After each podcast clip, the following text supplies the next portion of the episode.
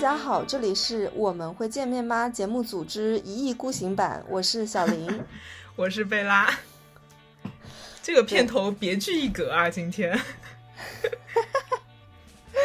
对，就是我跟贝拉，就是最近跟我的一个老朋友，呃，随意东城教父随意做了一档声音恋综的节目，就是陌生人不见面，只通过声音去沟通、去交流，然后是一个会在每周三更新的一档声音恋综，然后现在我们已经就是深深的刻上了其中的一些 CP。然后呢，这个节目终于要上线啦！然后其实也筹备了蛮久的，对。哎呀，贝拉，你觉得这个节、这个、这个、这个、这个节目录下来，你有啥感觉呀？我觉得还挺有意思的耶，因为因为一开始呃要去做这个节目的时候，还有一点紧张。然后为什么紧张呢？是因为呃感觉自己并没有那个资格吧，或者说没有那么多的。经验去点评很多非常恋爱的一些问题或者是一些话题，但是录下来呢，就感觉其实与其说这是一个恋爱节目，那它其实背后也是一种怎么讲呢？对自我的认知，对人性的认知，或者说去探讨人跟人之间怎么样去。建立关系，或者说人跟人之间怎么样擦出火花，就感觉哎，进入到这些维度的时候，又觉得嗯是自己非常擅长的东西，然后就找到了非常多的乐趣和好玩的点。对，对，对。其实当时随意来找我做这个节目的时候，我想了一想，因为我本人是很爱追恋综的嘛，包括《再见爱人》。然后像九零婚介所，还有各种各样的日本的、韩国的各种的恋综，其实我不能说全都看了，但是我多多少少是，呃，也蛮喜欢去研究的。当时他来找我说要做这个节目的时候，我心里大概盘算了一下，哎，其实觉得还蛮有意思的，因为我们的听众其实，呃，常常会有一些小小的烦心事儿，有一些烦恼嘛，包括就是常常在群里面说，哎呀，就是。呃，今天对这个摩羯男上头啦，包括我们初十十二星座的系列的时候呢，其实很多人都，他的主要的一个来听这个节目，来听这一期的星座节目的主要一个。动机有可能不是因为他是这个星座的，是很多时候是因为他喜欢的人是这个星座的，他他想要去了解他。那么这档那个我们会见面吗？这个声音恋综其实做下来的感觉，我自己会觉得可能会没有那么的，嗯，就是其实可能有一点点去，大部分是去玄学化的。其实为什么会做这个节目是好玩？其实有的时候你呃，就是可能恋爱中出现一些小困扰。呃，或者是说你喜欢的人为什么不喜欢你，或者是你。不觉得他在喜欢你，但是他说他喜欢你，反正各种各样的事情吧，可能跟星座没有什么关系，可能跟沟通的关系会更多一点。是，特别是你从呃一开始的是一个陌生人，完全是两个独立的灵魂，然后人又那么复杂，你们两个人走在一起要去沟通，要去聊天，其实中间会有很多信息的 gap，有很多情绪上面的误差。那么其实通过这期观察别人的节目，观察陌生人聊天，成为一对。然后他们怎么样去在不见面的情况下，纯靠声音去感知对方？其实我们有很多能够在里面借鉴到自己身上的一些自己跟亲密伴侣，或者是自己跟喜欢的男生女生的一些呃一些反观的管反观的一些事情吧。反正对我来而言，因为我们我们现在其其实已经录到尾声，然后来做这期开场的节目嘛。对我而言，我其实感触还是蛮大的。我回想了很多很多之前的。这么多的一些开始的一些瞬间，然后每一每一段都是一些很奇妙的旅程啊！但这不代表我有很多的恋爱经历，但是我是觉得我跟每个人都是，呃，有这么一个很奇妙的开始的，对。对我印象太深了，那时候我们准备要筹备这个节目的时候，应该是四月下旬吧，对吧？我们那时候都还在这个封闭的过程中。然后小林有天晚上突然给我打了个电话，说：“贝拉，我要跟你说件事儿。”我说：“什么事儿啊？都十一点了，我要睡觉了。”然后他说：“就十分钟，我要跟你讲一下。”然后就拿起电话跟我说，然后就跟我说他要准备跟那个随意一起做一个恋爱的综艺。然后我第一反应是：小林，你要去做女嘉宾吗？然后我第一反应是小林女士她本人要去作为这个女嘉宾的身份去参加这个节目，然后小林就战战兢兢的跟我说不不不，我是做那个导师，然后我说天哪，没想到吧，我现在是恋爱导师，我现在是爱情导师。不，我们当时还在互相戏谑对方，说：“哎呀，我们这是不是年纪太大了，都已经被剥夺了做女嘉宾的资格，只能做导师了。” 然后我记得当时是以这样的一个方式就是开始的。然后当时小林还问我说：“贝拉，你有没有兴趣？要不要一起来参加？我们俩就可以以这个一意孤行的这个播客的两个女主播的身份一起去参加。”然后我当时听完以后觉得这个太有意思了，太好玩了。然后可能当时当时又在那个疫情的一个状态里面，也特别想做一些。嗯，这样子我觉得其实很有意义，很好玩的一个事儿。然后我们就开始了。然后在整个播客的这个制作的一个过程中，真的有很多意想不到的一些情境，然后一些画面。然后小林女士是属于磕 CP 磕的很上头的那种，就一直在说啊，我要磕这一对，我要磕那一对，然后就特别可爱。然后呃，所以我是觉得这个节目还蛮值得期待。然后而且包括小林刚也提到了，就是虽然说我们在做玄学的一个播。客，但是其实我们做这个播客的一个目的，也是希望大家能够更好的了解自己，然后可以更好的恋爱，对吧？更好的去工作。所以我觉得恋爱、相亲、婚姻这样的一些议题，一定是嗯生活中非常非常重要的一个部分。然后我们把我们的节目衍生出去，做这样的一个我觉得非常落地的、接地气的。然后啊，跟我们的生活息息相关的一个节目，就像小林说，我们也许非常的去玄学化，但是我在这个节目中扮演的一个角色，可能我仍旧拿到了这些嘉宾的一些星盘，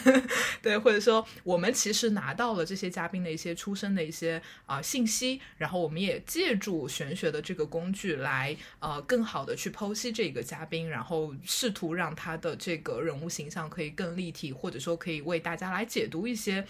可能嗯，很多听众一下子就是可能没有办法连接到的一些性格特质啊，在命盘中可以体现出来，所以是以这样比较隐性的方式来运用到玄学，把它作为一个工具，所以啊，我觉得是一个很好玩的尝试了，而且主要这个东西特别的接地气啊，我觉得大家听的话都会很有共鸣，对，不像玄学好像特别的高高在上，或者说离我们的生活特别远，嗯。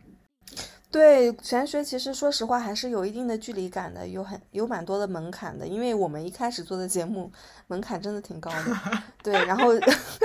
想，所以想说用一种那个声音恋综，呃，更加轻松、更加那个呃易入耳的一个方式来跟呃，就是怎么说呢？来跟大家分享一些，就是大家可能生活中。呃，比较多的一些小烦恼的一些解决之道，因为可能我们不会去像之前的节目里面这样子去教你，哎，你遇碰到这个男的，碰到这个什么上升星座的人，你应该怎么样？碰到那个月亮星座的人，你应该怎么样去呃跟他相处？而是我们直接就是上一个生活的样本，一个活生生的案例在你面前，那你自己就能去体会到，呃。你应该去怎么做了？你会从他们中的一些交谈来反观到自己，因为同时我跟贝拉还有随意会有一些啊 reaction 的部分，就是点评的部分，这也是最好玩的地方。我们三个人真的是每个人的看法都会不太一样，对，然后就是呃立场也会比较鲜明。然后贝拉可能是会比较中正客观，理性一点，一如既往他理性一点他的角色，然后我可能是那个。呃，太久没谈恋爱了吧？就是可能就是很很愿意去磕 CP，对，然后就是就是呃，很对糖的那个嗅觉会非常灵敏。然后呢，随意呢，他可能会更加的怎么说呢？就是他其实男性是男性视角一点，然后他其实也会在这个。呃，就是以男性的感官去感知这对情侣的一些谈话呀什么的，而我可能更加偏女性视角一点，对对。然后贝拉可能更加偏老师的形象一点。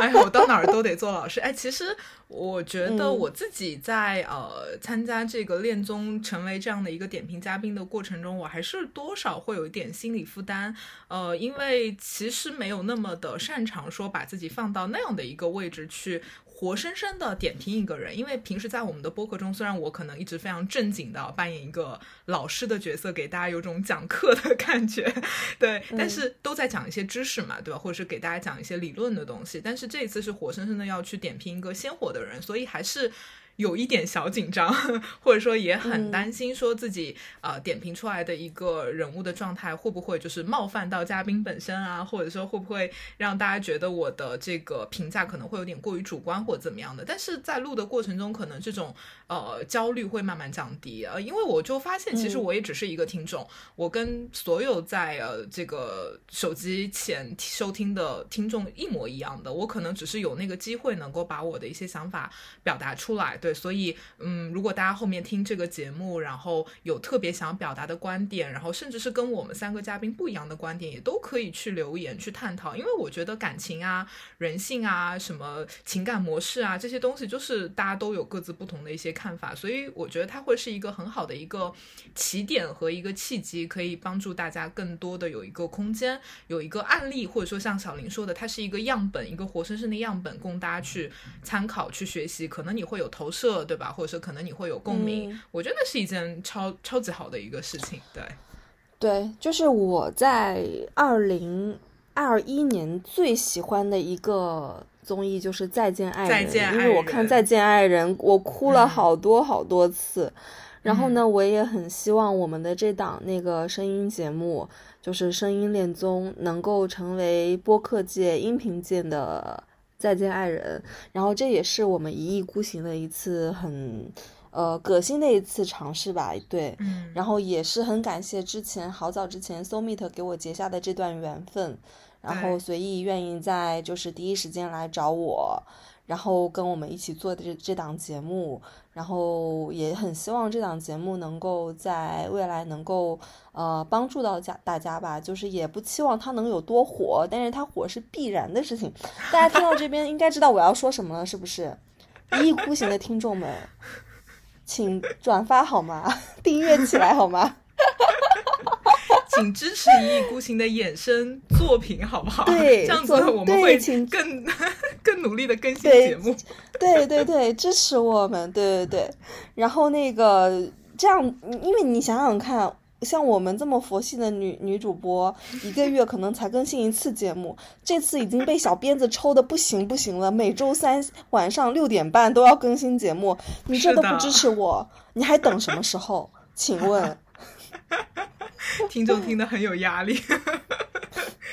转发啊，转发！对，而且我觉得这个节目其实还有一个，我觉得很。嗯，就是我觉得很值得大家去听的一个点，就是因为很多人说就听播客嘛，特别是那些最早的一些听播客的那些听众们，他们就很喜欢那些比较真诚的一些对话嘛，就他们会喜欢听这个节目啊，两个人非常真诚的在那儿聊，然后非常的走心。其实这个节目真的超走心，就他可能真的会让你听到一个两个人他们在那边啊敞开心扉，然后去聊他们的感情，聊他们的生活，聊他们的各种各样的。兴趣爱好那个真诚度真的是满分，所以也会给大家一些很不一样的一个收听的一个体验。对对，我觉得我们已经在做这档节目的时候，我已经尽全力做到现有素材、现有资源最好的一个状态了。我也不知道能有多好了。对，然后呃，就是第一次我们开放的是那个北京场，然后未来也会有上海场，然后也很希望我们的听众能够来报名。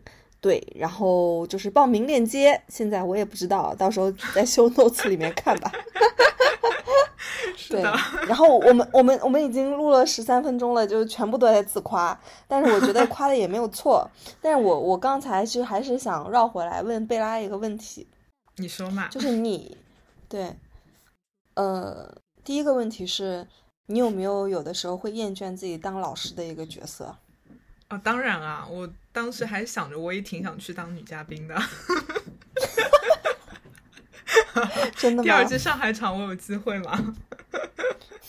可以，你想要什么样的男嘉宾，我给你配。真的，因为因为我跟你讲，就是我我觉得，就大家如果听那个我们的第一第一期，就是我们三个人录的那节目，我后面有说到，我说其实这个节目啊，特别有意思的一点就是，其实你是可以全然的去表演自己的，就这个表演不是说你要。呃，表演成另外一个样子，就是能够把你原来不不敢展现出来的那个面相表演出去的。然后小林知道嘛，我是一个月狮子的人，其实我是有那个表演欲的。我有的时候会用一些比较夸张的方式，要把自己的一些情绪啊什么的表现出来。对，所以我就一直在那儿想，就如果我去参加这个节目，我肯定超放飞，然后肯定就是把我平时可能不大愿意表现出来的那些比较古怪的，然后 奇怪的一些想法，就通通都说出来。然后我会觉得那是一个很爽的一个事情，对，所以我还就挺想去当嘉宾的，对，但是就无奈没办法，年龄啊，对吧，资质啊摆在那边，只能当老师，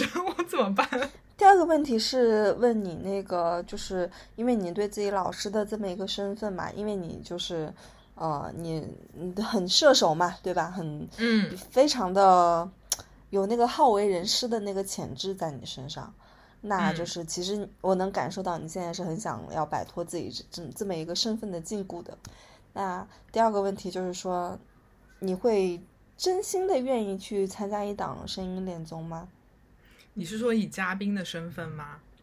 当然，我我不是说你前面想要满足你的表演欲这个，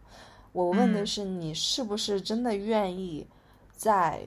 这档节目里面，像我们现在的所有的女嘉宾一样，真。真真正正的在跟那些男嘉宾发生关系，发生上一发生一些，呃，声音方面的关系，精神方面的关系，然后就是真的走得很深的那种。因为你也知道我在我在说什么，对，因为你也在听着。我要问你的是这个问题。我觉得我会哎，我觉得我会哎，就是呃，如果有这个机会去成为这个嘉宾的话，我会非常。全情的投入进去，然后会很认真的对待每一次的聊天，而且会抱着那种嗯，很希望能够找到一个非常契合的人的这样的一个心理，对，然后去参加，嗯，完全会。嗯，那你会不会聊着聊着，最后都是你在说呢？啊，那不会，我有基本社交礼仪的好不好？那这是当老师没办法，我只能多说。我在生活中我不是。这么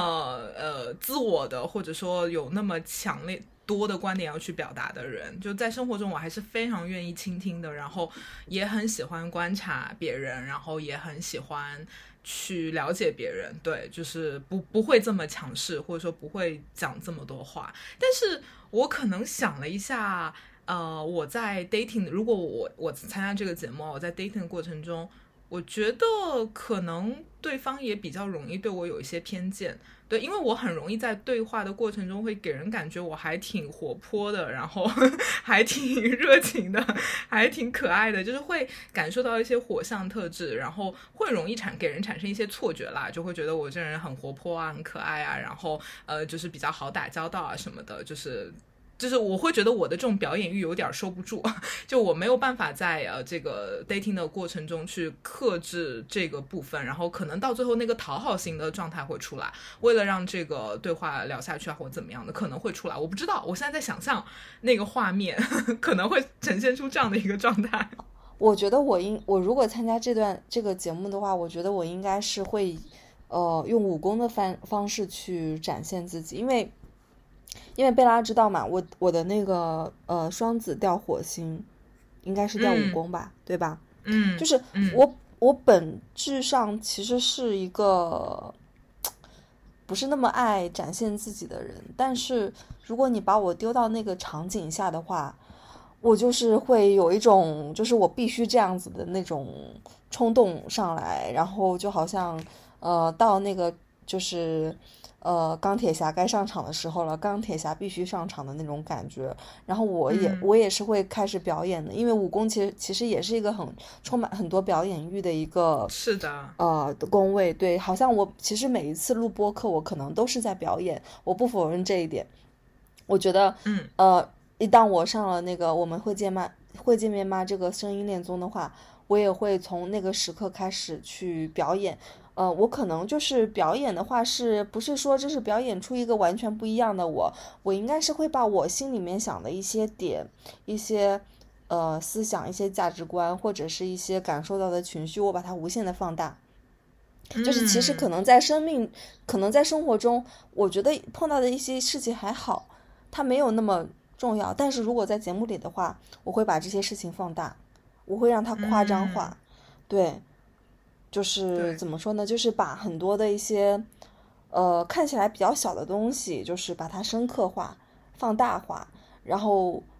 因为我其实我那一一个半小时或者是两个小时，我除了能跟男嘉宾去聊天，我也没有什么事别的事情可做嘛。我可能会竭尽我的所能，就是把我跟他之间的一些对话去往下深挖，然后我可能会不可避免的带上一些我我做主播的一些呃，就是呃，就是一些工作习惯、一些经验吧，不可避免的带上去。我我应该会很会提问，对。然后提问的同时，我也会不停的在自我暴露，对，应该是是这样子，应该是我还可能还是偏引领型的，对，除非碰上我们其中其中另一个男嘉宾那样子，我可能就会被带着跑带着跑，对，嗯，那可能还是挺像我们播客中你就是呈现出的这种样子，还是比较接近的。对，因为因为不可避免的，因为我们毕竟是在录一期节目，我会会会会是会有那个负担在的，就是因为这个节目出去是会被所有的人听到，那我不可避免的一定会有表演欲在上面。对，嗯，但你会觉得这种表演欲它会远离所谓的真实吗？就是呃，有一点远离一个真实的一个私密的一个约会状态嘛？我相信这可能也是听众非常好奇的一个点。哦，我觉得是，肯定是不一样的。但是你说远离的话，可能也是有点，呃，没有那么恰当吧，这个词汇。呃，我只能说，如果在节目里的话，就是会把它，呃，放大化，就是我前面说的那样子。还有就是把它，就是，呃，我的精神力可能会更更强一点，就是整个的一个生命力可能会更强一点。那如果是在生活中的话，说实话，因为没有观众，所以就是我当时是什么样的状态，我就是什么样的状态。如果当时我是低气压的状态，我可能就是一个低气压的状态；如果当时我是一个很高亢的状态，那我就是一个高亢的状态。那如果是在节目里的话，我必须把自己调动成那个高亢的状态，这是没有办法避免的。我还是会有一个这样的一个，就是，嗯。一个一个职业职业素养，一个职业素养在在吧？对，嗯，对，有点意思。对，但但我还是觉得，就是这种呃，一直我们虽然在用“表演”这个词，但我觉得它很多时候也是一种解放，或者说它其实也是一种呃，能够让你更。多的把自己原来可能比较收缩那个部分，更多给呃释放出来那样的一个感觉。而且说实话，我刚刚就在想一个问题，就是说，其实除非我们作为一个个体，我就待在家里，我待在一个绝对的安全的状态中，我可能才是一个毫无遮掩或者说毫无表演欲的一个状态。甚至你在家，你说你把衣服脱光裸奔，你也会觉得很奇怪，哪怕你的家里没有人，你人就觉得很奇怪。我觉得我们好像习惯了一种被。凝视或者说被他者所观察的这样的一个状态，那哪怕在恋爱的过程中，哪怕可能只是一个私密的一对一的环境，当你对面有人的时候，其实我们多多少少都会有那个表演欲会起来。对，所以从这个维度进去的话，我觉得好像哪怕录播课，呃，有一些想象的可能的听众。存在于那儿，但它其实仍旧是一个，我觉得它其实不会太多影响到这这个 dating 本身的一个状态的，因为一旦你的对面有一个人，其实你的那个表演欲就是会起来的。嗯，我是觉得，我是觉得，如果在没有观众的情况下，就是我对一个异性去敞开自己的话，我可能会更加的那个，呃，就是怎么说呢？可能会更加深思熟虑一点，那可能会。呃，怎么说呢？可能更更更土一点吧。但如果说我跟一个异性敞开自己的那个情境下，是在很多人是会在听的，我们有很多的听众，很多人很多的观众的情况下呢，我我就会放飞自己，把自己打开，因为我觉得有很多人听着，我不能让大家失望，有这么一个职业素养在。对，嗯嗯，我不知道你是不是这样子，嗯。嗯，我多少会啦，肯肯肯定会有那个职业素养在啦，但是呃，我还是会可能把更多的注意力还是放在这个约会身上，就不会太多去关注说，呃，听众会就是对我有一个什么样的一些看法。我我觉得就是会体现出更多更不那么正经，或者说会有点怪怪的那种面相。在此，我仅代表我自己在此诚挚的邀请贝拉来参加上海场的女嘉宾。好的，好的，好的，你给多给我匹配几个合适的男嘉宾，好哎，不好？你敢你你敢来参加吗？我敢来，有什么不敢参加的？当然可以来参加啊。听众们，你听听看，听众们，你听听看，我们做的节目，连我们自己都想参加，你这个难道还不想听吗？难道还不想转发吗？这已经是对我们自己的最高的鼓励了，已经是最高是的评是的价了，是不是？是的，是的，是的，是的，完全没有错，说的太对了。对，然后大家如果喜欢这个节目的话，真的就是可以来呃报名填表格，然后说不定就是这可能是宇宙给你准备的一个礼物，对吧？然后你也不知道什么时候爱情会降临。你看这个节目摆在你的面前，动一动你的手指，填一下报名的表格，你就可以收获一个得到心动的机会。你看多好，是不是？所以大家一定要来积极参加这个节目。好好啊，接下来请大家听我贝拉跟随意，我们这期嗯我们会见面吗？这档声音恋综的总负责人的一次对谈。对，然后其实，在接下来的这一期里面，大家可能会呃更加的去熟悉随意这个东城教主，对，然后东城教父吧，嗯他声音超好听，我觉对对得他声音对对超级好听。因为嗯像我们的听众可能对他其实也不是很了解，那其实可以通过这档声音，呃，接下来的这这这些那个节目这段录制的话，可能会对他有一个新的认识，因为他其实也是在接下来的节目中是会做一个非常非常重要的一个节目主持的身份去出现。那我跟贝拉呢是嗯作为一个观察室的嘉宾的一个身份去出现的，对。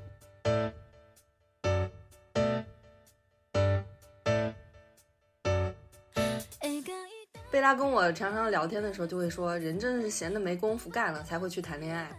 啊，是这样的。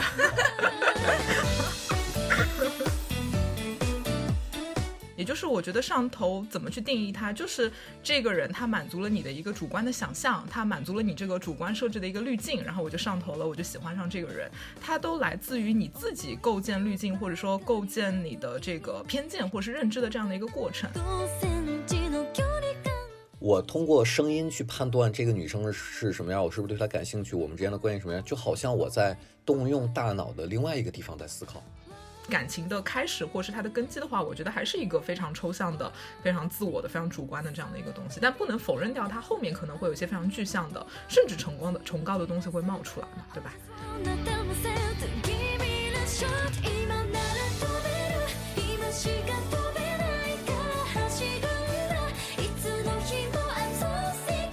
相比于其他的明星综艺，明星综艺大家消费的是明星嘛，那素人综艺消费的其实是自己嘛，或者说这个故事在我自己身上的映射。我是希望它能尽可能的还原生活中的各种各样的可能，我觉得这可能是一个我们的思路跟方向。那我们需要把现实生活的场景抽象成呃节目机制。但是像我们做的这个声音的这个节目，你听起来好像很新鲜、很新奇，但是我反而觉得有一种返璞归真的感觉。我们在 Tinder 上左滑右滑左滑右滑，其实你的反应速度是非常快的。你这个反应速度是建立在你日常的对异性的呃经验，然后而且这个左滑右滑的这个动作，拇指的动作，它其实也在不停的强化你这个经验，强化你这个刻板印象，强化你的偏见，强化你的行为模式，强化你的重复。而且就是谈恋爱这个事情，就是最不需要效率的东西。对，这个才是关键。是的对，但是所有的 dating app 的厂，大厂、中厂、小厂，其实也都是爱在按照互联网的一套效率逻辑去嗯不断的迭代自己的产品。你工作你需要效率，你谈恋爱要什么效率？不需要。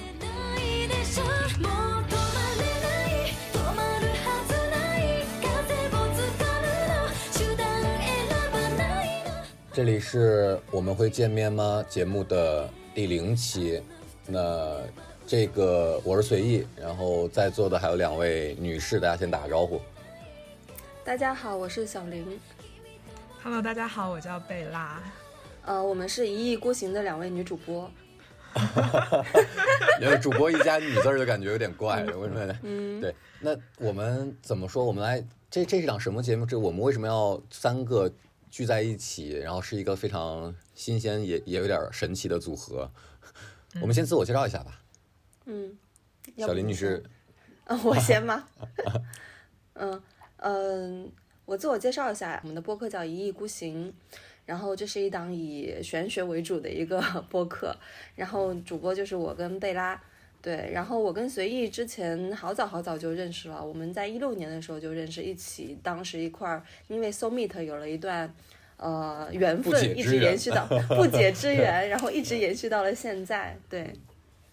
然后有一天晚上，随意突然给我打电话，说他要做一个很神奇的、很好、很有意思的一个呃，个东西就是一个东西，一个实验。然后就是有了这期节目的一个缘由，对啊，就被拉上床了。对，贝拉老师也介绍，啊，大家好，我叫贝拉。然后其实我是小林的这个播客的搭档嘛，他也提到了，就我们俩一起做了一个玄学播客，叫一意孤行。但大家不要听到玄学就觉得我们在搞迷信啊，我们其实做的内容是非常的 科学和严肃的这样的一个电台和播客吧。对，然后呃，我其实为什么在这儿呢？我自己也觉得挺神奇的，因为也是因为小林的这个关系嘛，他跟我说，哎，他跟随意啊要做一个很有意思的一个实验一个项目，然后就问我说，哎，你是不是对这个东西也很感兴趣，或者说问我要不要一起来加入？然后我就觉得哇，这个可太有意思了，所以我就跟随着小林女士的步伐，就来参与了这样的一个项目嘛，所以我才嗯在这儿啊。对，所而以这是我出现在这儿的一个原因。而且我们三个人的认识都是因为二零一六年的 So Meet 的原因。是、哦是吗是的。那那那那我也介绍一下，我我大家好，我叫随意，然后我自己折腾了一个小电台，就非常小，就是脚步播客，叫酒鬼电台。其实就是因为我喜欢喝酒，以及之前在做跟酒相关的事情。但是这个节目随着我现在，呃，不做这个酒的行业越来越泛，以至于 怎么说，我的边界跟加引号的野心就开始不不停的蔓延，以至于有一天晚上我就跟小林女士深夜突然打了一个电话，说我想做一个 怎么说呢？素人音频 dating 的声音综艺，我觉得就是呃，我们也从现在这个角度，虽然这个节目现在我们已经筹备了挺久，然后已经开始陆陆续续开始进入、呃正式的环节，但是也跟大家第零期嘛，跟大家简单介绍一下。我就我我先跟大家描述一下吧，就是它可能是一个嗯声音的综艺，然后我们想找的一些年轻的男生女生在这档综艺里边会通过仅仅通过线上音频的方式去 dating 或约会，不见面，不看脸，嗯，这可能也是我们这个播客所谓的 所谓的实验性所在吧，就是想看看在这样的一个时代，大家都看脸的时代，那是不是有可能只通过语言的交流，对一个人上头，或者说产生一点点荷尔蒙？就我也很好奇，对，大概是这样的一个节目。那就就我我其实也想知道，小林女士跟白老师的对这个播客节目有什么期待或想象，特别是在现在这个时间节点。随意，你你、嗯你因为声音对一个人上头过吗？嗯，好像没有。贝拉，你因为声音对一个人上头过吗？呃，没有，因为上头这件事情跟我没什么关系。小林你是知道的，我的人生追求平静二字。对，但声音对我来嗯说是有吸引力的啦。就是有些人嗯如果他声音非常的好听，然后我会天然的就是会对他有一些好感了，但没有到上头这样的一个地步啊。对，嗯，但我们现在探讨的可能也不仅仅只是声音这个范畴，而是你跟这个人聊天的时候，呃，你们两个人所产生交流产生的一些火花，一些、嗯，呃更加深层次的一些东西。那所以你之前有网恋过吗？我其实也没有网恋，你这样说，我感觉我都不配 来做这个节目。我我我我我确实，我昨天也是真的真的想过，我觉得可能原因嗯包括你说我没有对声音上头，没有在没有见过面的人情况下对一个女生上头过。我觉得我我需要承认，可能就是因为我我作为男性，我确实是视觉动物。嗯然后如果我想象不到这个人他长什么样的话，我确实会觉得很难。我我不知道我在对谁说话，然后我不知道我的那个情绪要往哪里去安置。嗯，甚你难道就没有？你难道就没有因为听一台听一个女主播的电台，然后因为她就是在节目中也会很很多的输出嘛？虽然你跟她之间没有任何的呃实际上的交流，但她说的话就是句句打在你身上。但是因为你因为这个对她上头，难道就没有吗？有有，但是我最迫切的，我我是想认识他，我也是一我一个朋友的博客，是一个女艺术家，然后她也在讲讲一些她的情感观什么的，然后我印象很深。我说这个女生我还蛮想认识的，然后，嗯，但但我的诉求变成，我其实特别想见到她或者认识她，就是满足我视觉动物的这一趴。但是你之前你在没有见到她这的之前的这个过程中，你已经对她上头了呀，因为你想见到她呀。嗯，我这就是我们，就是回到我们节目的本身的这个名字啊，我们会见面我们会见面对吗？嗯，对啊那如果我们的那如果是对上头的定义是这样的话，可能也算单方面上头嘛，对吧？嗯，对，就是你，嗯就是虽然说上，虽然说那个，就是我们的节目是要双方面的双向那个红心嘛，对。对，算对，然后但是你这个已经产生了这个红心了呀，啊，你这样说也行。那这样的话，我也说，我我也算是只通过语言不看脸上头过。对啊，你是是这样子的，嗯嗯那我但我觉得这个定义还挺广的，就比如说，因为我们现在社交媒体比较发达嘛，其实我们最初认识人，你说现在你有多少朋友是真的是完完全全通过线下认识的？就是大家基本上可能初期的认识都是网络上啊聊两句啊，或者是听你的播客啊，或者是看到一张照片啊，或甚至是者怎么样的工作其实好像。对，我觉得其实都是从这种状态下开始建立关系的，然后那一定是在建立关系的过程中有一些好感，可能到了上头的地步，也可能只是好感的层面，嗯然后你才会觉得说，哎，我想跟这个人线下喝杯咖啡啊，或者是一起吃个饭啊，等等。好像大家现在的这个交友和认识人的模式几乎都是广义上的网恋吧，我觉得，嗯 对，还挺宽泛的。但我觉得这个哎面可能会开得更大一点，就是可能我不是说对这个人有好感，然后就有特别明确的恋爱的这个诉求的好感才会，比如说线下见面，嗯。而是只要这个人他的谈吐、他的表达、他在思考的事情，他和我之间的一些交流会让我觉得舒服，我就可能甚至在这个阶段是去性别化的。嗯，我都会嗯想跟这个人有一定的交流，然后我也遇到过这样的情况，就是聊完之后聊成了非常好的朋友，也没有向 dating 或恋爱的关系、暧昧的关系去走，也有这样的嗯情况。变成了兄弟姐妹，对，合成兄弟了。对啊，因为我觉得恋爱可能也是所有关系中的一个部分嘛，对对吧？它只是关系中非常狭隘的一个部分。是的，对，嗯我的我在上面观点跟随意比较像。对，嗯嗯。小林呢你网你网恋过吗？我网恋过呀，哇哦，是很很多年前吗？很多很多年前网恋过，对，然后嗯，真的很久了，就十几二十岁的时候。但是我的那个经历不是特别是一个很很很标准的模范的经历啊，因为我我我见面以后记下头，哎，这也是我们这个。我们这个节目我觉得会很有意思的部分。虽然我们不会嗯。cover 到那个程度，但是如果这我们男嘉宾和女嘉宾双向的奔赴的话，他们最终见面，嗯那确实是我也想，我我我也希望这节目后续能回访到，或者说持续的跟跟进一下他们到底是什么样的，因为我觉得见面即下头，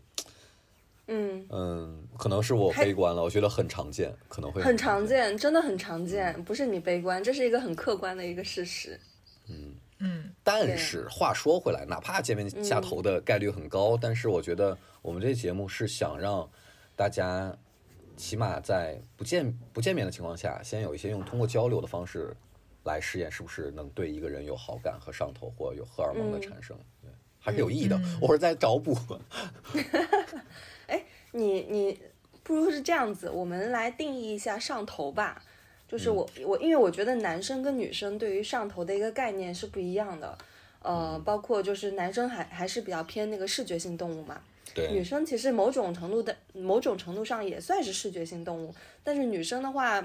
嗯、我觉得会对一些细节或者是一些点会特别的 touch 它，呃，所以你你你是纯视觉动物吗？我觉得我算，但是我的就是相当于对我来说可能有好几个坎儿，然后视觉是第一个坎儿，但是这个坎儿的高低可能嗯、不同，可能随着我 年龄增长，然后它的高低可能是不同，但是我觉得没有变的可能确实是视觉在第一个坎儿。我我我说门槛的高低可能是视觉这个坎。嗯，过了之后，哎，这样说是不是有点太害怕被啊？不，我也不怕被骂。视觉这个坎过了之后，我可能才会跟他，比如说聊天，然后聊的比较好的，这是可能进去的第二个坎，然后可能还有第三个坎、第四个坎。嗯但是视觉这个坎，我我觉得对我这些年可能永还是还是在第最最最外边的，就就我说的视觉动物，但是可能要求不会那么像之前是那么高，纯视觉。嗯，哎，那你我就很好奇啊，那你做的这做的这档素人 dating 的一个综艺，你如果说不是你做的，你会来参加吗？因为你看不到女嘉宾的照片。我我可能会来参加，因为我觉得这是一个对我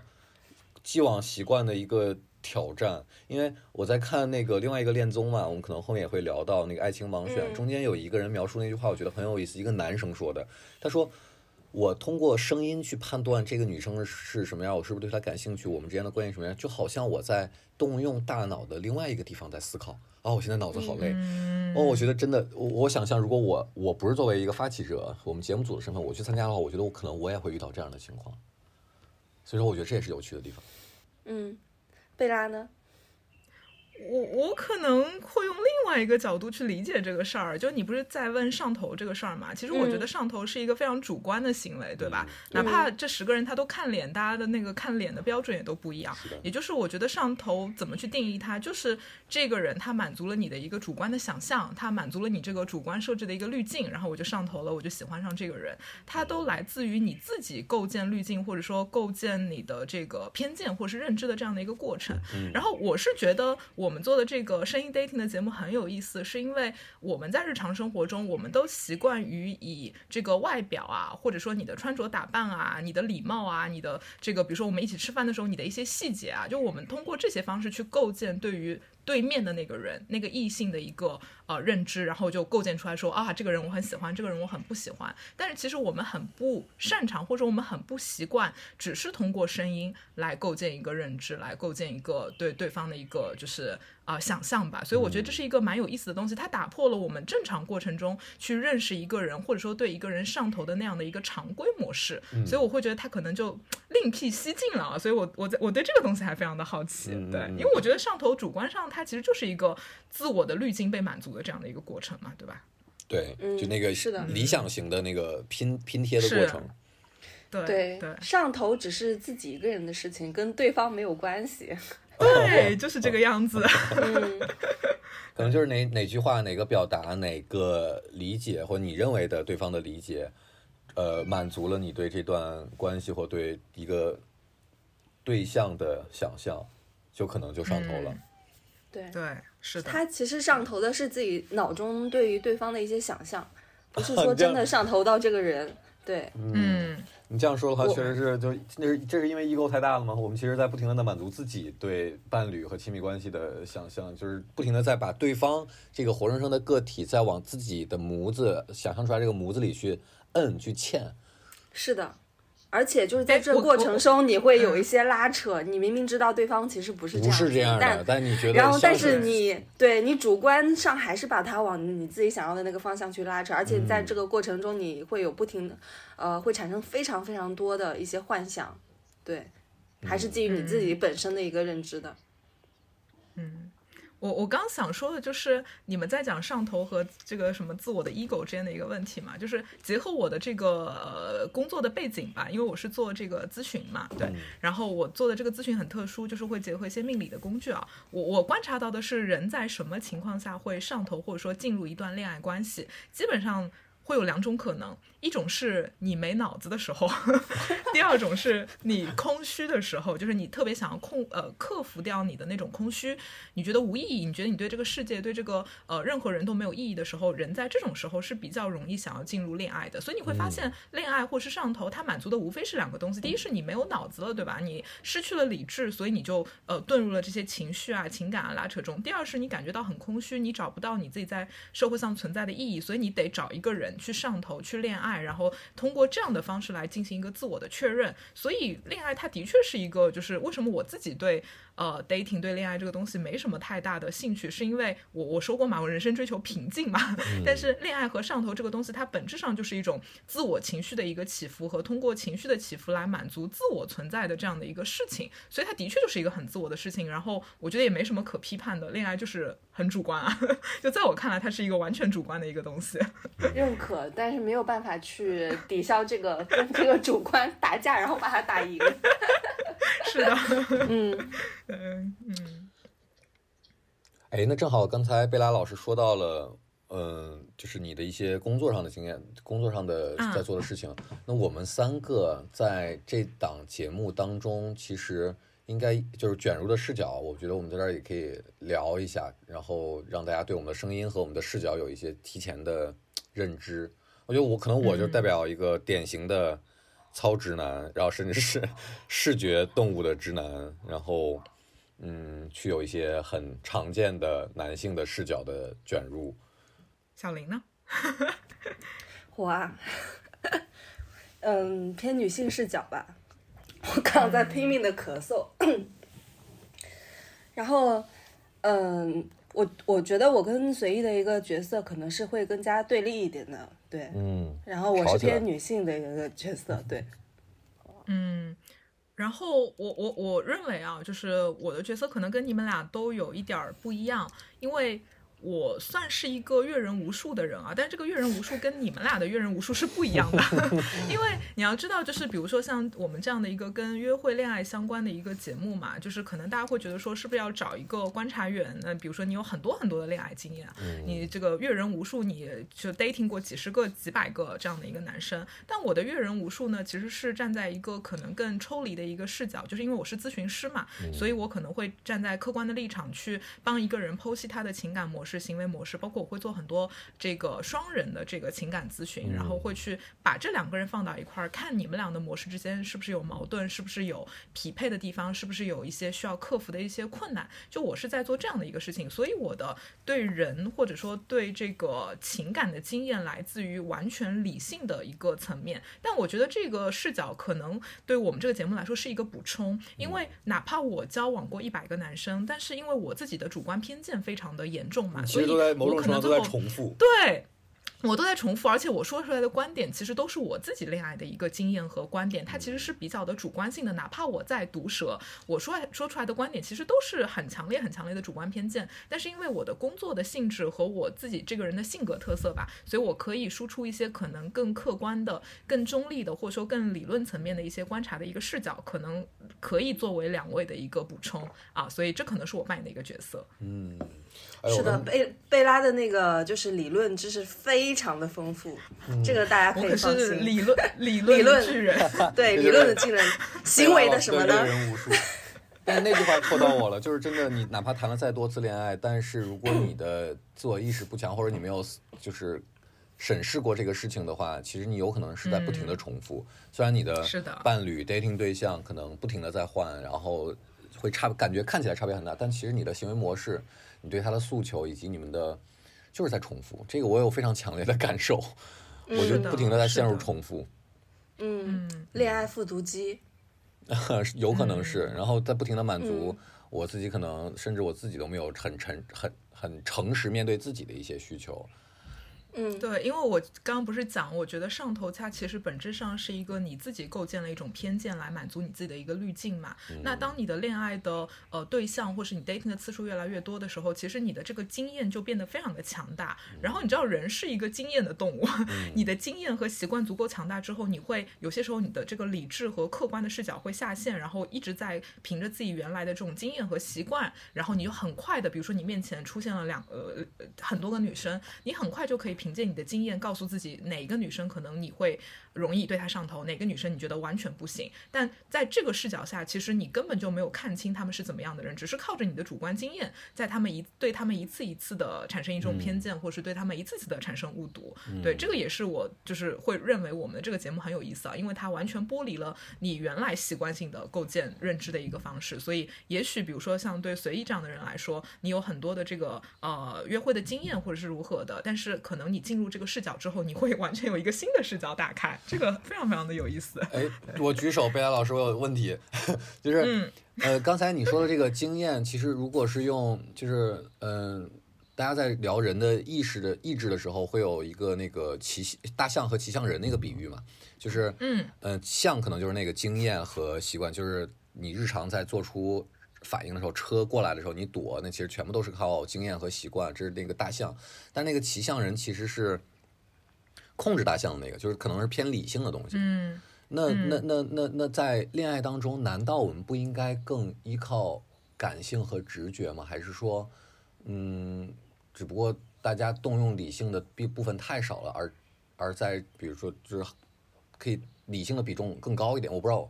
表我表达清楚没有？就是因为我本能想起来，好像大家觉得，我觉得在感情当中，你应该更不应该用理性去思考，我应该跟谁在一起，我应该跟他怎么样模式。这个话题很有意思，这个话题就是昨天晚上我跟贝拉也在讨论。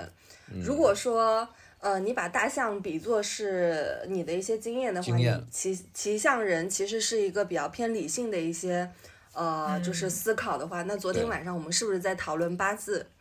对吧？嗯啊，是就是的，是的，就是那个，其实如果说你是这个命格，你是硬格的话，你其实应该匹配的是那个人格，就是另外一个格，可能是官杀，可可能是一个呃食伤什么的之类的一些人格。但实际上你自己本身，你还是会不由自主的去喜欢，可能是呃别的格，对吧？嗯嗯你你你的八字跟你说你其实适合这个人，就是八字一合的话，你会觉得这个人跟你就是丙辛合什么的，跟你太配了。但是实际上你，但实际上你可能根根本就对他根本就没有没有那种感觉，没有那种上头的感觉，对他也不感兴趣，你反而去喜欢了另外一个，就是可能是。呃，木格的人，或者或者是其实跟你比较冲的一个格的人，对，嗯。那我们应该怎么样在决定在感情当中理性感性的动用的比例，或者说，其实我觉得我可能不会把它分成理性和感性，因为我觉得你把这个恋爱这个事情分成理性感性，还是太高估了人类。就是其实我觉得，呃，因为很多人会觉得感情嘛，我要看自己的感受啊、直觉等等，但是你要知道，对大多数人来说，他的感觉就是他的习惯。他的感觉就是他的偏见，就这个感觉，你不要把它上升到哇，我完全遵从我的内心的感受啊，让我的情感流动啊，我们都太美化这个东西了。它其实就是你的一种习惯，甚至是你的一种惰性，它甚至是你的一种舒适区。对我觉得是这个东西，所以我觉得我你与其把它区分成是感性和理性，我们到底要听感性还是听理性的，不如说，我觉得有些时候我们应该要跳脱出自己原来的这个习惯舒适区啊、然后跳到另外一个更广阔的视角去看到，哎，其实我在情感中是不是还会有一些新的可能性，而不是我原来以为的那个样子。我觉得这样区分可能会更合理一点。对，不要美化那个感觉和感受，感觉很多时候真的就是人的惰性和舒适区。嗯 这是我的感感感受啊。哎，那我这个差生我有点儿没没有完全 get 到。那我换一个比喻，就是 大家有时候说，大家有时候会说找工作就跟谈恋爱一样嘛。比如说我在找工作的时候，我觉得我的感性和理性的那个呃度结合度是比较好的。比如说我指的是什么呢？可能是我知道我可能天然适合一个，我能在这个岗位上做得非常好，但是我又觉得我不能停留在舒适区里，我要去做更多的。不管是有价值还是更能满足我自己的呃追求的热爱的一些东西，但我我会刻意的甚至调高自己的工作选择给自己带来的难度。然后嗯，但是在感情当中，如果我动用这样的一些思考方式的话，我就会觉得，你你丫好冷血啊！你找 或者说你找不到对象，哎，对，也有可能我现在找不到对象，也是因为这个。而且，而且我之前有一段经历是两段经历吧，其实都是这样的。我其实，在那段感情当中是动用了强理性，就是他的职业、他的甚至他的 level、他的谈吐、他的嗯价值观、他的所有东西，其实都是跟我是匹配、符合我对伴侣的期待的。然后，唯一、唯一、唯一就是没有荷尔蒙。然后，嗯，就我觉得那那段可能就是我的感呃感性被压制的太小，理性太强所导致的一个结果。我我觉得感情和工作还是很很难把它放到一个维度去进行讨论，因为我觉得工作其实你最后还是呃，哪怕你自己没有觉得做这个工作很爽很开心，但是如果你得到了外界的认可，你赚到了工资，你得到了一个很好的职位，你还是会有满足感。但是感情这个东西说到底，它到最后的一个承载没有其他的其实就是你 payback 感受。没有对你，你你你无法逃脱你自己的心，你不舒服就是不舒服，你没有荷尔蒙就是没有荷尔蒙，你没有任何的一个其他的一个标准来评判，嗯这还是有两个挺挺大的一个差别的，感情和工作。嗯是的，感情真的让人无法回避你自己，逃不掉。对。贝拉跟我常常聊天的时候就会说，人真的是闲的没工夫干了才会去谈恋爱。啊，是这样的。有一些溢出的东西才会去谈恋爱，溢出的部分。嗯，有一些溢出或者是有是或者是或者有没有？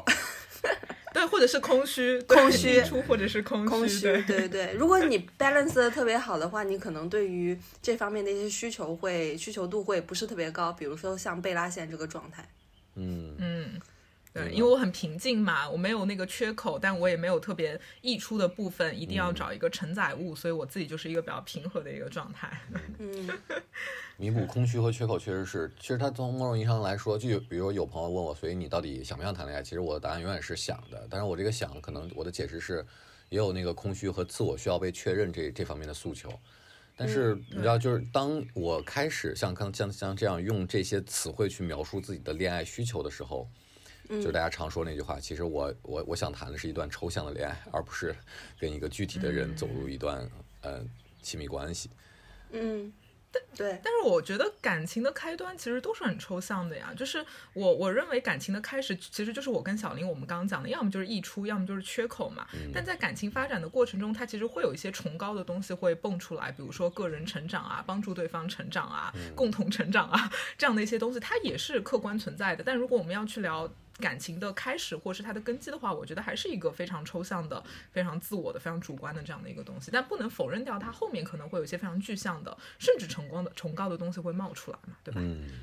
说回节目，就是就是我们其实现在呃一些都市丽人、都市男女们去谈恋爱的时候，他们其实很多的时候都是靠介绍嘛，或者是朋友的朋友聚会的时候认识，还有一些是通过 dating app，对，像 Tinder 啊、探探呀、陌陌啊什么的，就这种大概率的。因为我啊，现在多了太多了，新新出了雨后春笋般的这些 dating app 更越来越多。嗯，对，所以你是深度用户吧？呃，我算是深度用户吧。一方面打着 打着观察产品的旗号，然后也在满足自己的 dating 需求。嗯嗯嗯。然后，那你深度观察下来，就是呃，你会觉得就是这在这些 A A P P 上面，就是真正的想要就是满足谈恋爱的这个需求啊，只是谈恋爱这个需求的话，你觉得这个这些 A P P 就是呃，确实可以承载这些东西吗？还是说最后的话，就是大家只是打一炮就算了那种？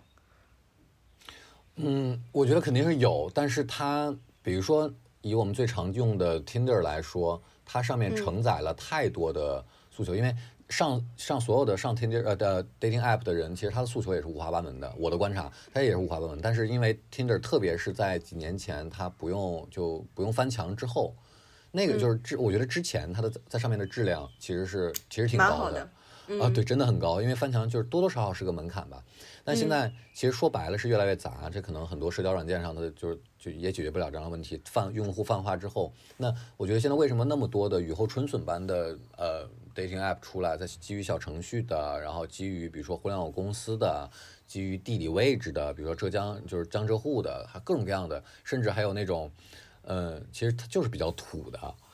这样的 dating app，还有女性的，比如说那个橙，对吧？即刻孵化的那个女偏女性视角的、偏女性主导的 dating app 就越来越多，就是因为，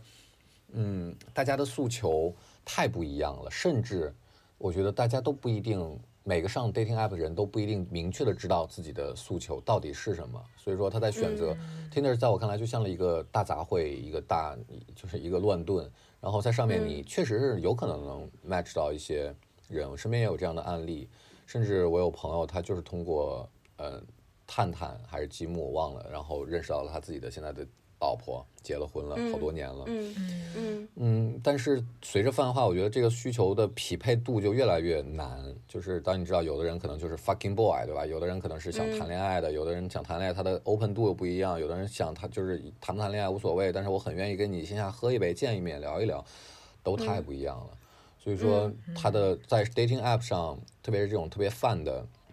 大的 dating app 上，你能 match 到一个跟自己诉求，倒不一定是谈恋爱，哪怕就是你是约炮，没问题。遇到这样的概率会越来越低，它的有效性和效率性在骤降，这是我的感觉。嗯嗯，哎，那你觉得我们这次就是这个综艺的一个呃主旨的话，就是其实还是希望对方能够谈一谈谈一段认真的恋爱，对吗？对，肯定是谈认真的恋爱，包括我们在做嘉宾的征集的时候，前面就会很严肃的问你，你是不是单身？你是不是，比如说，就我们现在在筹备北京场，是不是在北京？以及你是不是真的想谈？你的谈恋爱意愿有多少？后面我又加了一个提示，如果从一分到十分，为你谈恋爱的急切度，一分代表老子老娘不想谈恋爱，十分代表我太想谈恋爱了，你给自己打几分？对，就是我也会看他的这个分数，然后其实确实也有五分的，然后五分的大大大概率就是想谈恋爱，但是它不是一个必需品。如果遇到合适人，当然可以，但是我不会着急的去说到处说啊，给我介绍对象，介绍对象，介绍对象，不是这样。嗯，当然也有七分八分的。嗯嗯，哎，我我我突然想到一个比喻啊，不知道合不合适。嗯，就是我突然想到你们在聊那个 dating 的 A P P 嘛，和我们做这个节目之间的差别。我想到的一个例子是，比如说我们在微信上聊天嘛，然后我们可以以六十秒的语音发一段语音，告诉对方我想表达什么，然后我也可以写一长串的文字。但你会发现，你识别这两个信息所需要的时间差很多。对，你可能给我发了满屏的文字，我三秒钟、五秒钟就能知道他讲什么，甚至我的经验越来越足的时候，我一秒钟。我看一眼我就知道他想讲什么，但是如果你给我一个六十秒的语音，我真的得从头到尾把它给听完，就是它是需要花这么多时间。当然，我听进去，对，但我们我我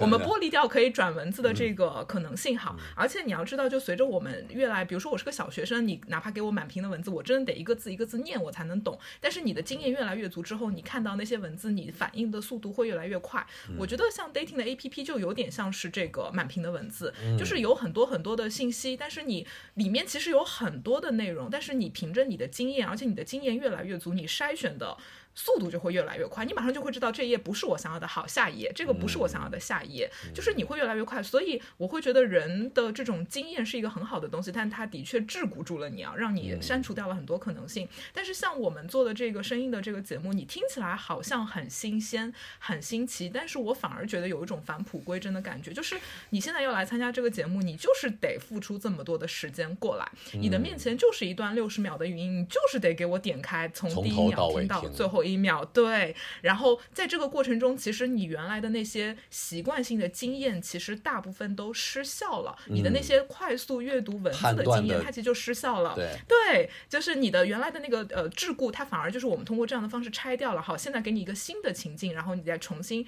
去进行一个培养。那当然，我们对于声音的确也会有偏见嘛，就是所有的信息呃跟你的个体发生关联的时候，你都会有偏见。但是我觉得它可能产生偏见的呃可能性和概率相。相对文字来说会更低，所以我觉得这个可能是比 dating A P P 看起来好像很新鲜，但它实实实际上是一个更返璞归真的一个状态，所以也许会有一些新。因为返璞归真，你知道我脑海中出现的画面是什么？就是比如说 云贵地区，不是云贵地区对着喊山歌。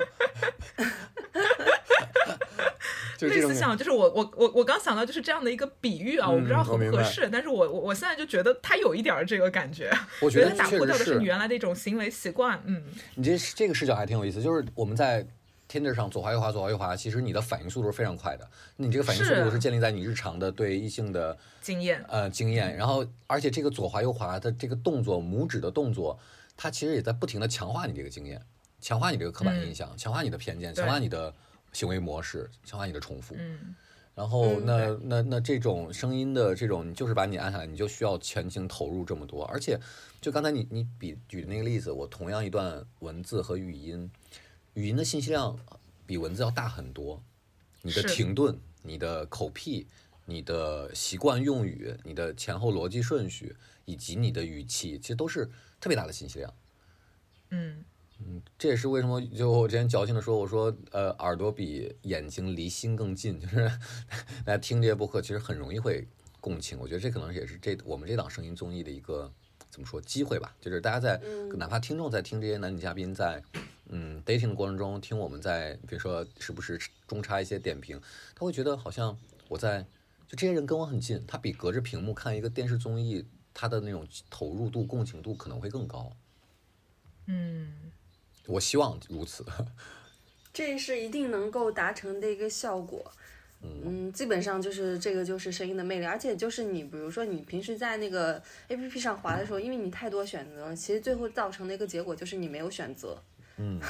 是的，是的，对。其实这也是为什么我觉得可能这两年播客会有一点点火，就大家在反效率嘛，就是音频的信息的输入吸收的速度效率其实是低的，但是它溢出的那个或者它免。另外一端其实就是你的情感的吸收效率其实是高的，比你看一篇长文，比你看一个各种各样的故事，要你更容易能动情和嗯带入进去。而且就是谈恋爱这个事情，就是最不需要效率的东西。是，对，这个才是关键。是的，但是所有的 dating app 的厂，大厂、中厂、小厂，其实也都是爱在按照互联网的一套效率逻辑去不断的迭代自己的产品。是的，嗯，嗯，你工作你需要效率，你谈恋爱要什么效率？不需要。是，这是一个挺好的，我觉得对 dating app 的一个非常好的质疑的点。确实，它所有的功能设计都是在提高效率。对，而且效率的提高，它一定是依托于这个经验的富足嘛，对吧？嗯那我们一直在强调，经验它就是会让你越来越主观，越来越狭隘。嗯 所以 dating app 这个东西，我反正从来不用。嗯就是刚才你说那个，他陷入到自己的这个固化的这个模式当中，其实这个描述非常像一个词叫自洽。啊，是的，对，那那我想问的，比如说他如果我们不说整个这么大的你整个人的自洽，那哪怕在亲密关系当中，如果我我对我的伴侣的需求是我足够自洽的，比如说我就是因为，比如说可能原生家庭的一些原因，我就是希望被照顾，或我就是嗯。喜欢，比如说作，我希望找到一个能容忍我作的一个人，就是如果我自洽的话，有问题吗？我觉得都猛一下想，我觉得自没有什么问题自洽分真自洽、假自洽吧。我觉得大部分人是假自洽，而假自洽等于逃避。嗯嗯 它其实很多时候是一种逃避啊，你就会觉得啊，我就这样了，就就这么回事儿吧。但是当你真的跟伴侣发生一些冲突的时候，因为你对于自我的这个部分你是不确认的，而且你是在以一种逃避的方式在自洽，所以那些问题还是会真正的被激发出来。嗯对，因为你没有办法得到，人永远都在寻找一个确定的答案嘛。你这个确定答案没有出来之前，你永远可以自我怀疑的。对，所以自洽这个东西也有点大家太美化他了，太高估他了。是，嗯，哎，那我们再聊回节目一下，就我有就是在筹备这个那个节目的过程中，我有一个很大的感受，包括这个感受可能也大家都知道，就是男嘉宾很难找。真的很难找这找。个，嗯，这个我作为男性确实也觉得有点，真的，哎，嗯我我在想，因为随意的你的那个那个就是微信好友多少人啊？八千人有吗？呃，七八千吧，现在六七八差不多，没数过。现在突破五千之后，后来就一直在加。对，然后我们现在只找到了，之前是找到了三个，那我其实给他算了个概率，就是呃我们找到这个男嘉宾的概率是百分之零点零零三七五，就是很少很少，呃，真的很少但女。嘉宾找的相对会顺一点。我已经动用身边很多朋友推荐，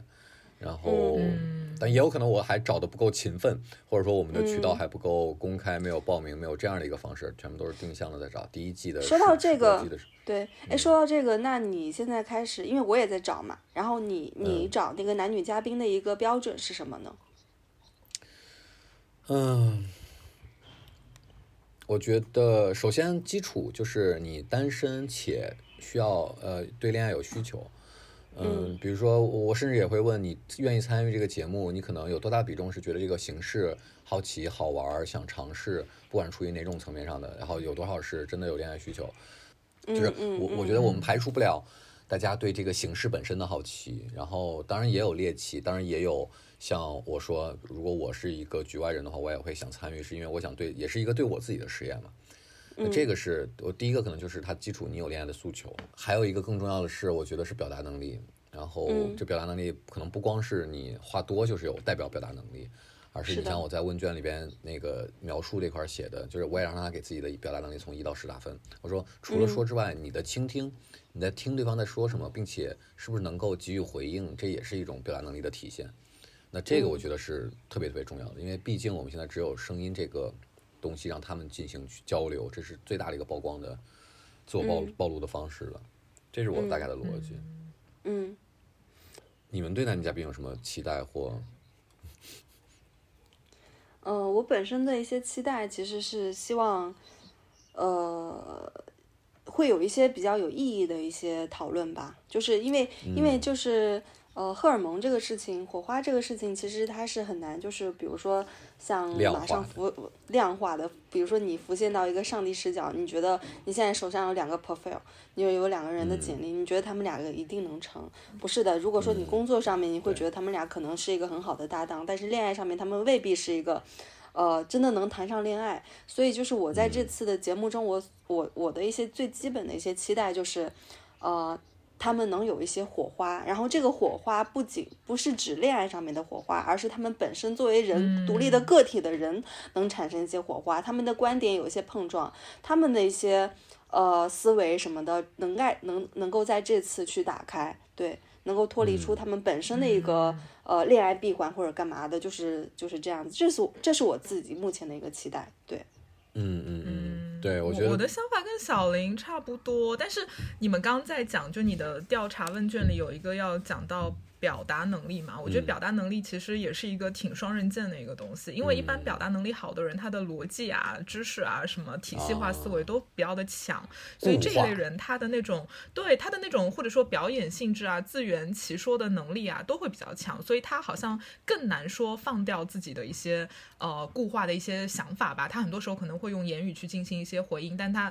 并不是他真实的一些真正的想法，所以我会觉得，如果我自己对这个节目有一些期待，或是对嘉宾有期待的话，我反而会觉得，如果他们有勇气能够把自己一定程度上去进行一个清空，然后以一个更好奇的一个方式去进行一个，就不仅是找对象啊，我觉得他还带有一些所谓的自我的探索，就是他敢于对自己原来的思维方式、恋爱模式啊、情感模式产生一些质疑的话，我觉得就很棒。但是他就一上来就说我就是这样的人，我就是要找这样的伴侣，那我会。觉得可能在节目的过程中的那种火花和有趣的地方可能就会降低，对，所以我会反而会更期待那些愿意呃质疑自己的人，比那些过于自信膨胀的人可能会更有意思一点儿。嗯嗯，是对。还有就是呃，希望就是听众们在听到这些素人 dating 的节目的时候呢，呃，也会可以就是呃看到自己身上的一些东西嘛，对，也就是对。也希望能能从中找到自己，比如说我们之前，我跟贝拉之前就特别爱看那个《再见爱人》这档那个结结婚综艺、离婚综艺吧，离婚综艺，对，离婚综艺。然后贝拉在里面看到了啊，自己就是老王，对，然后这种投 投投射感特别强，投射对投射感特别特别强，对。然后我在中间也看到了自己呃的恋爱模式中的一些。呃，就是投射吧，然后从中也学习到了很多东西，对。然后这这档对这个就是《再见爱人》对我来说还是意义非常深大的一个节目。呃，虽然说不太可能做得像他们那么成功、那么好、那么细致啊，因为毕竟这是一档声音节目，但是希望也是可以对听众有所启发的。对对对，嗯，这个确实是你想，如果是素人综艺的话，它相比于其他的明星综艺，明星综艺大家消费的是明星嘛，那素人综艺消费的其实是自己嘛，或者说这个故事在我自己身上的映射。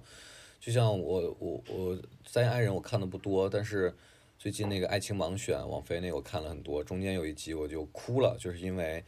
嗯，我跟一个四十多岁的大叔产生了非常强的共情，就是我觉得我跟他非常像，包括他在选择在两个女嘉宾当中在选择的时候非常痛苦，然后他选择了那个对他投入更多的人，就相当于抽象来说可能是他对他更喜欢他的人，而不是他更有好呃冲动好感直觉的那个人。嗯，然后我当时就觉得，我当时就哭了，然后再加上他自己一些自我描述，然后以及。我觉得，我隐隐觉得这一对儿他的这个选择未来不一定是会有好结果的。然后我就想到了很多自己的故事，然后我就共情，然后我就哭了。我我的一个我很少看综艺会哭。嗯，对，是的，那那段我也觉得，嗯，他在做那个选择的时候，真的是他本身会非常非常痛苦，因为他很显然就是对另外一个人更感兴趣，对吧？对，但是他拒绝了那个人，拒绝那个人之后出来就自己非常痛苦的哭了。对，这个就是他还是遵从了自己的一个理性选择吧。他从理性上判断，对，是的，是觉得那样子会更好。嗯，对，我的那个共情就是我能感受到他那种痛苦，以及我会觉得很有可能我在我在他的位置上，我也会做这样的选择。那这档播客，我们其实也希望能达到这样的效，希望能达成这样的效果，让更多听众也能对这些可能素未谋面的，也不是什么明星 KOL 的人，能有一些共情，以至于能反观到自己。嗯，我们是不是太想太多了？是不是太 没有没有想太多？还好还好。我有一个关于关于节目的问题，就是比如说我们会找三男三女来做，那他们怎么样去进行配对呢？现在 对，这是一个我觉得也可以在这儿跟呃听的人交代，因为毕竟我们是第零期嘛。然后我们希望这个节目能持续做下去，做做多少期我也不知道。但是我们现在这个机制是。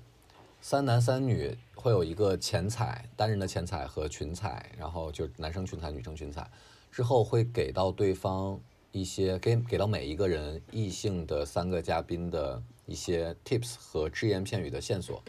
让他自己进行一些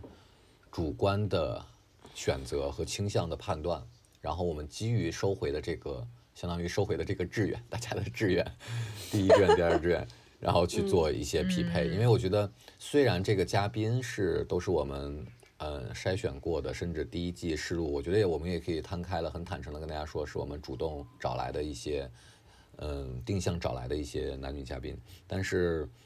确实像刚才小林女士说的，我们像上帝视角一样帮他们去按着按着头，你跟他聊，你跟他聊。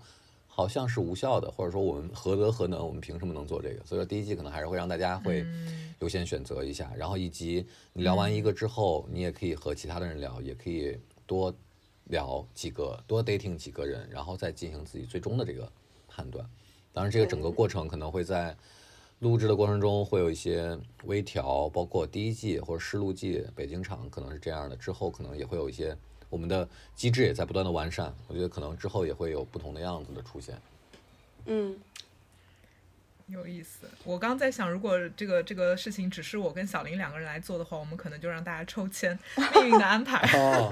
也呃是一个视角哦，是一个视角，对啊，就直接抽签啊，没有任何的逻辑，没有任何的道理，就是抽签，就是就是一个运气的一个东西，我觉得反而就还带有一些浪漫化的视角，就是一个脑洞。如果之后我们能做下去的话，我觉得都可以做这样的实验，很好玩。就这次可能是只言片语，下一次可能就抽签，再下一次的话就可能别的形式。是，嗯，对他其实，我觉得他这个逻辑就是我，我是我我我是希望他能尽可能的真实模拟我们在现实生活中的遇到一个人，然后开启一段对话，然后有一定的暧昧，然后或者说在 dating 关系当中，然后最后确定要在一起或呃 say goodbye，尽可能的还原生活中的各种各样的可能。我觉得这可能是一个我们的思路跟方向。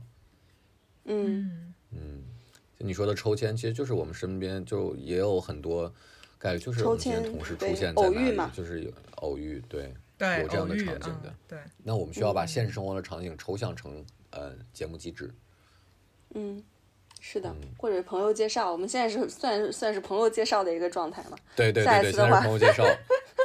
红娘团对吧？红娘团，对对对。下一次的话就是抽签，嗯嗯，或者再下一次的话就是。八字匹配，指定上帝的视角。嗯，对，我就我就是要找哪年哪月哪日在哪儿出生的人。对对，他他比较旺我，这个人比较旺夫，然后之类的就。对啊，还有 还有也可以做星座场啊，大家就说哪个星座跟哪个星座特别配，或哪个星座哪个特别不配，那我们聊聊看嘛。那行，我觉得我们也聊的差不多了，然后剩下的更多内容，我觉得期待让大家对这个节目本身留一些期待，然后去持续的，呃，关注我们这档声音综艺的播客。然后呢，最后我觉得大家也可以聊一下，对接下来可能，嗯，想要参与这档播客的录制的人有什么期待，或者说我们希望你是抱着一个什么样的心态来参加的？嗯，我觉得我我先说吧，我我是觉得就是呃，可以就是做自己嘛，这这是这是一个 这是一个标准答案，做自己，对 对，就是你你你你就在这个节目中呃，就是呃，你你有什么观点，然后你就可以去做一些你想要的一些表达，没有必要。过多于去修饰自己，因为播客这个媒介的话，它本身就是因为你也不用化妆，对吧？你也不用去穿的很漂亮，穿的很得体，然后你就在家里面，你就在家里面，你就跟这个戴上耳机，跟一个你未来的潜在的约会对象啊去做去打个电话，就是一个很稀松平常的事情，对。然后就是放轻松，然后就是把你想说的话说出来，你想了解对方，然后你就是可以去以你的一些。呃，话去去引导对方，然后让你们两个人就处于那种约会的氛围里面，那这个就很好了。对，其他的就是呃，把其他接下来的事情就交给时间。对，嗯，那那贝那个贝亚老师最后说，我我我觉得我的期待其实 为什么 压轴？对，你的视角压轴。我觉得其实我对想要未来想要参与这档播客录制的朋友的那种期待，其实是，嗯，套用我老板许许知远先生的那句话，叫遗忘自我。就是这可能也跟我的经历有关。就我希望大家参与，是你能把自己审视自己的那个摄像头给暂时关一关，就是你忘掉你的 ego，你忘掉你的那些固有的形象人设。更加坦诚的来参与这档播客，其实不会有什么损失，哪怕你在节目上加引号的出丑，或加引号的被拒绝，或没有匹配成功，或匹配成功了见面了下头了或被下头了，我觉得这都不是事儿。就是他在你 漫漫人生长河当中，他什么都不意味着。然后，但是如果你能真正的关掉那个自我审视的摄像头，全情的参与这个节目，把自己交付给。声音和对方和你们之间的交流，和你们之间可能产生的火花，那我觉得可能对你来说也是一段很美好的体验。那我觉得这个是我希望这个节目能带给你的最起最起码最起码的一些价值。嗯，哇，我觉得我们这是文化人，大家都是做自己，遗忘自己。这我学老板这句话。嗯，我我其实我也是一个就是关于自己的一个视角，但是我反而会建议他们可以。甚至带有一些表演性质的去放飞自己，就是因为我觉得遗忘自己这个事情很难，你都做了几十年的自己了，你咋遗忘呢？忘不了。所以这个时候，我觉得最好的方式其实不是遗忘自己，而是反向的去强化那个比较弱小的那个部分，或者说用一种夸张的方式，把自己本来比较弱的地方，甚至可以呃，就是比较极致的对反向构建，或者是主动暴露。我觉得就是可能在这个节目的过程中，我觉得可以稍，我觉得不是忘掉自己。而是忘掉你身边的。他人就是忘掉他人的审视视角，真的就是以一个非常任性的，然后自在的、放飞的，甚至夸张的一种方式，去把自己内心的一些想法，或者说原来不敢出于一种体面、出于他人审视的视角而不敢说的一些观点，能够更放飞的去说出来。我觉得这个可能是一个更呃更棒的一个方式吧。我也想听到一些可能有一些极致，我不想听到两个 嘉宾，然后大家非常的礼貌、温柔，然后在那儿就是非常温和的去对话。我觉得。有一些激烈的言语，有一些甚至黑暗的、极致的、刻薄的观点，我觉得都是很好的一件事情。所以我觉得我反而会鼓励大家可以更表演性质的把这个东西给表演出来，可能会更有意思一点。对，嗯，压轴果然是压轴。好啊，那我们这第零期啊，激激情压轴是吧？对，不是激情压轴，不是激，就是激情对话才有可能产生荷尔蒙嘛。你平淡如水的话，你怎怎么怎么谈恋爱？谈不了恋爱。对，对你日常中的克制就在这里克制一下你的克制。对啊，对，必要的表演是非常需要的一件事情。对，所以就可以多表演自己。对，对，把现实生活中，比如说你一定要帮那个女生去点一杯喝的呀，一定要照顾她，问她要不要怎么样怎么样怎么样，这些东西都可以偷偷抛掉。低渗的东西。嗯，明白。是不是要送他回家？对，是是不是要送他回家？你不根本根本不需要送他回家，只要只要摁下关闭键就行了。哎，你这样说的话，我我想，比如录几期之后跑顺了，我也以参与者的视角参与一次。啊，我自己都想参加，好吗？上海场能不能招呼我？嗯，我也想参加，我我可以先看一下男生的那个 profile，然后我要决定，再决定自己。你这是作弊，既当裁判又当运动员。好了，那我们第零期就聊到这里，然后呃，再次欢迎大家持续关注我们这个这档非常新但也有实验性，然后我们希望能做下去的。一个尝试吧，那我们这次第零期就先这样。嗯，跟大家拜拜。好，拜拜，拜拜。